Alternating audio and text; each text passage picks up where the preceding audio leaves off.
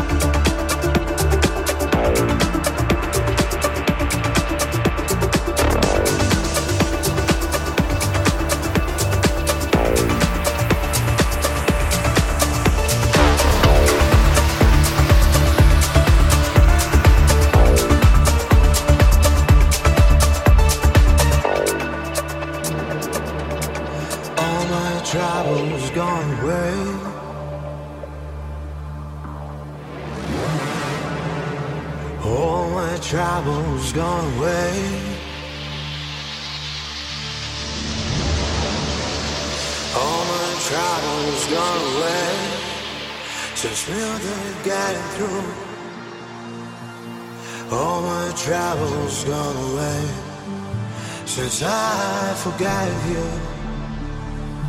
It's spreading through my veins into my mind. I'm